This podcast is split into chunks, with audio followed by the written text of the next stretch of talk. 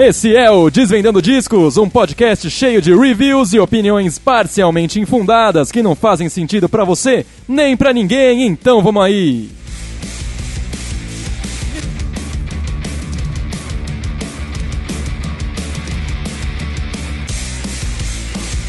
Mil e um discos para ouvir antes de morrer. Escrito por 90 críticos musicais, esse livro traz uma compilação de reviews a partir da década de 50 de discos que, na concepção desse pessoal, são imprescindíveis que você escute ao longo da sua vida. Então, vamos ver se isso aí é verdade ou se é pura baboseira. Ah, e só para deixar claro, esse livro é de 2008, então não esperem nada posterior ao sucesso da dupla Faísca e Espoleta na novela A Favorita. Ah, Patrícia Pilar tava bem nessa novela, hein? Meu Deus do céu.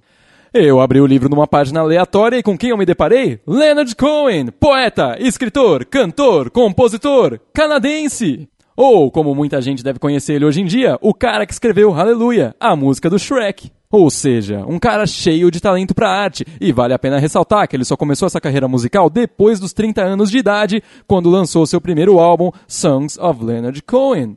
eu sei, muita criatividade. Mas é sobre esse álbum que eu vou falar aqui hoje? Não. É sobre o álbum I'm Your Man, de 1988, que muitos diriam que é o retorno à boa forma do Leonard Cohen. Embora ele seja um álbum diferente de tudo que ele já lançou antes. Porque, se você for ver a carreira dele, ela é bem marcada por altos e baixos mesmo. Que nem é, o primeiro álbum foi muito bom, esse primeiro que eu já citei, tem a música Suzanne, que é uma música muito boa, a letra é incrível, até hoje ela é muito bem vista. Depois veio o álbum Songs from a Room, que eu gostei até mais do que o primeiro, embora não tenha sido tão bem recebido assim. Aí depois vem vários álbuns horríveis, tem um ali que é péssimo, nem lembro o nome agora e nem quero lembrar. Talvez eu cite ele depois, para quem tiver afim de ouvir uma coisa bem ruim. Mas vamos lá, I'm Your Man, anos 80, você dá play no álbum, já escuta aquela chuva de sintetizador, bateria eletrônica, pá, pá, pá, e aquela tensão, né, aquelas, a música é muito mais dramática do que deveria ser, é, parece que tudo é levado mais a sério nessas músicas. E esse é exatamente o caso da faixa de abertura First We Take Manhattan, que é uma faixa bem divertida. Da primeira vez que eu escutei, eu tava tipo, what? Mas aí na última eu já tava First We Take Manhattan, then we take Berlin. Ou seja, no final das contas, é uma música da hora até, porque, como eu já disse, esse cara era poeta, então letra era o forte dele, e dá para perceber isso mesmo ao longo da carreira. Ele tem letras muito boas, tem muita ambiguidade, né? Tudo tem um duplo sentido. Os fãs, os críticos, muita gente não sabe o que ele quis dizer com muita música até hoje. Isso é bom ou ruim? Eu acho bom. E tem uma tensão interessante se formando no som. Quando eu escuto, eu penso, nossa, dá Dá Manhattan para ele, dá, dá Berlim para ele, é, dá, já dá Guarulhos também. Próxima faixa boa, então, Take This Waltz, que é uma das únicas, talvez a única que eu acho que o instrumental combinou perfeitamente com a voz.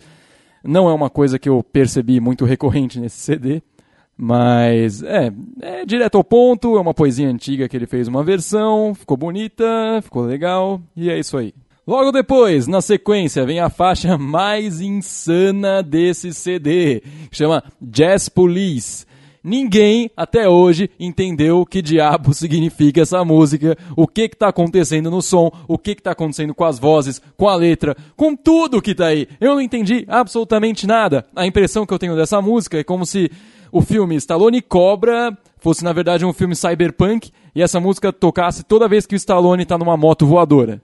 Os back vocals nessa música, pelo amor de Deus, parece que as mulheres estão desesperadas. Não, não dá, sério, não dá para entender que, que tensão é essa que tá acontecendo nessa música. Sério, é, é muita droga. Mas eu gostei da maluquice? Gostei. Pra fechar então, esse álbum é bom?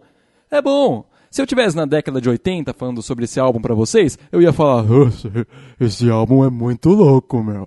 Mas então, é, muitas ideias já estão ultrapassadas, muitos sons, tem muita coisa boba que você ouve nesse disco e não consegue levar a sério. Mas tirando isso, ainda tem as letras boas do Leonard Cohen, tem, tem músicas bem feitas, tem é, músicas bem elaboradas, mas infelizmente o tempo não foi muito gentil com a maioria delas, especialmente Jazz Police. Mas o Leonard era um menino talentoso, sim. Olha, se for ouvir os, logo os primeiros discos, você já vê que o som dele se assemelha bastante ao do Bob Dylan, tem Dá pra ver que ele provavelmente inspirou muitos desses caras, deve ter inspirado David Bowie, porque tem algumas semelhanças em certas músicas também. Tem semelhança com o Roger Waters também. É, ele tem uma voz bem grave, e dá pra ver que nas poucas músicas em que ele tentou se aventurar mais pros agudos, isso foi feito de um jeito bem desajeitado. E ele mesmo já disse que ele não era cantor. Tanto que nesse álbum, na real, ele nem canta, ele, ele mais fala do que qualquer outra coisa. E nada contra ele, ele tem uma bela voz falada, daria até para ele fazer um podcast. Mas ele não pode fazer um podcast, porque ele tá morto. E esse foi mais um Desvendando Discos, uma produção do Música Boa Brasil. Você pode seguir o MBB em todas as mídias sociais e deixar seus comentários, suas sugestões, suas críticas. A gente lê tudo. E siga o Desvendando Discos nas principais plataformas de podcast. Fique atento aos novos episódios e falou!